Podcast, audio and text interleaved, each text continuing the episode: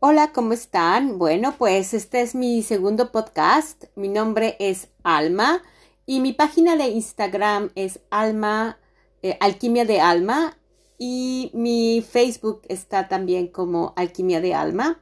Y bueno, pues básicamente eh, quiero agradecerles que estén en este segundo episodio de mi podcast. Estoy muy, muy contenta de tenerlos hoy aquí conmigo. Y bueno, pues en el primer episodio estaba yo comentando acerca de que yo soy una persona bajo el signo de Escorpio y lo titulé El vuelo del águila. Y pues bien, ahora este segundo podcast lo quiero llamar Mi viaje alquímico.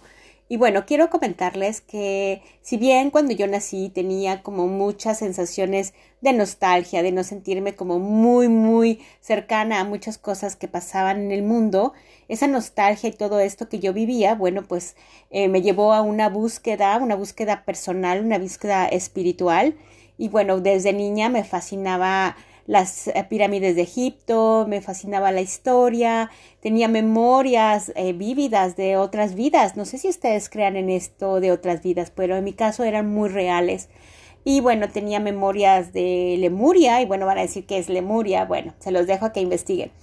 Y sobre todo tenía muchas ganas de ir a la India, eh, de ir a Grecia, de ir a estas ciudades magníficas de civilizaciones tan importantes. Y bueno, van a decir, no eres la única alma, muchos tenemos esos sueños. Sin embargo, bueno, gracias a mi perseverancia, a mi mentalidad y gracias también a que yo sé que los sueños de un niño se cumplen, así que les aconsejo que sueñen y si tienen hijos, que les apoyen en sus sueños. Bueno, pues pude llegar a Egipto, pude llegar a la India, pude estar en Grecia y bueno, pues finalmente quiero platicarles de mi historia en la India.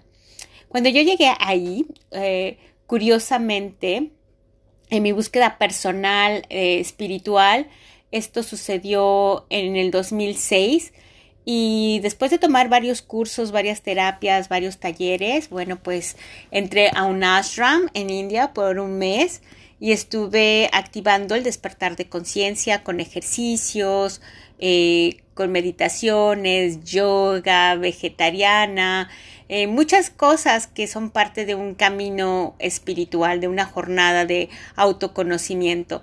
Y bueno, pues para mí la astrología ha sido como un parteaguas. Yo creo que cada persona, el mejor regalo que pueden obtener cuando nacen es su carta astral. Y bueno, yo soy una escorpiona con ascendente en em, Libra y mi descendente o luna es Aries. Una Libra se define como una persona alegre, optimista, soñadora, muy, muy sociable. Eh, nos encanta rodearnos de gente, nos gusta la armonía, nos gusta mucho analizar las cosas.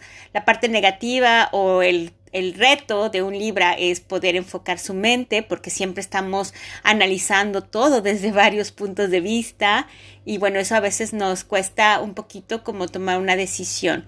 Y por parte de Aries, bueno, pues Aries es explosivo, es el fuego, es apasionado, es, eh, tiene una acción, tiene una fuerte voluntad de hacer las cosas, eh, así que actúa y después piensa. Y bueno, pues esto es como el mapa general de mi vida. Y bueno, pues una de las herramientas que he estudiado, porque he estudiado muchas, obviamente es la meditación, el cómo tener pensamientos eh, lúcidos y pensamientos bien eh, enfocados hacia lo que quiero. También he practicado muchísimo lo que es eh, analizar las cosas desde el corazón o no podría decir analizarlos desde el corazón, pero sí empezar a sentir más y a pensar menos. Y cuando escojo un pensamiento, trato de que sea muy, muy enfocado. Ahora le llaman mindfulness, pero básicamente es la atención eh, perfecta de ese momento. Y bueno, una de las cosas que quiero compartir con ustedes son estrategias muy rápidas, muy fáciles. Ustedes no van a tener que ir a la India, no se van a tener que enclaustrar en un ashram, no van a tener que hacer todo un recorrido místico, porque ahora las cosas están llegando más fácilmente y se están haciendo de manera muy, muy rápida. Entonces, rápido, tres tips para poder meditar. Uno, cuando te estés bañando, enfócate en sentir el agua, enfócate en sentir cómo va el agua escurriendo por tu cuerpo, cómo eh, está tu cuerpo sintiendo ese calor de, de la regadera y, o de la ducha. Y también cuando estés comiendo, enfócate en ese momento. Pon tu atención plena en comer, en masticar, en saborear todos esos sabores que se están mezclando, esas texturas, eh, esas sensaciones que despiertan en tu cuerpo, esos aromas que te recuerda. Entonces, eso es meditar. Y tercero, que es simplemente cuando estés caminando, te recomiendo mucho que camines en bosques, en la naturaleza, si te puedes descalzar, sería muy bueno, va muy bien para que sientas esa energía de la tierra. Y entonces cuando estés ahí, conecta, respira. Eso es un momento de gracia. Y me encanta esa palabra, el momento de gracia, porque es cuando sientes a la divinidad completamente rodearte, abrazarte, acompañarte y te fundes en ese todo, ese gran espíritu, como le llama la tradición del Camino Rojo en nuestros pueblos mesoamericanos, también en los pueblos indios del norte de, en Estados Unidos. Entonces ese gran espíritu, esa divinidad, ese Dios omnipotente, omnipresente, te abraza, eres uno, eres una con él. Y entonces es en la naturaleza que también puedes encontrar mucha paz mental. Y bueno pues en mi recorrido eh, voy a seguirles yo comentando toda mi experiencia, todo lo que he aprendido. Para mí es un placer enorme que ustedes estén aquí.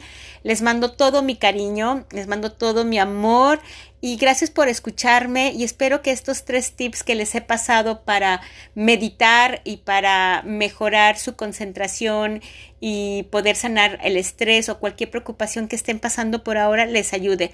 Y bueno, pues un pequeño resumen de los astros.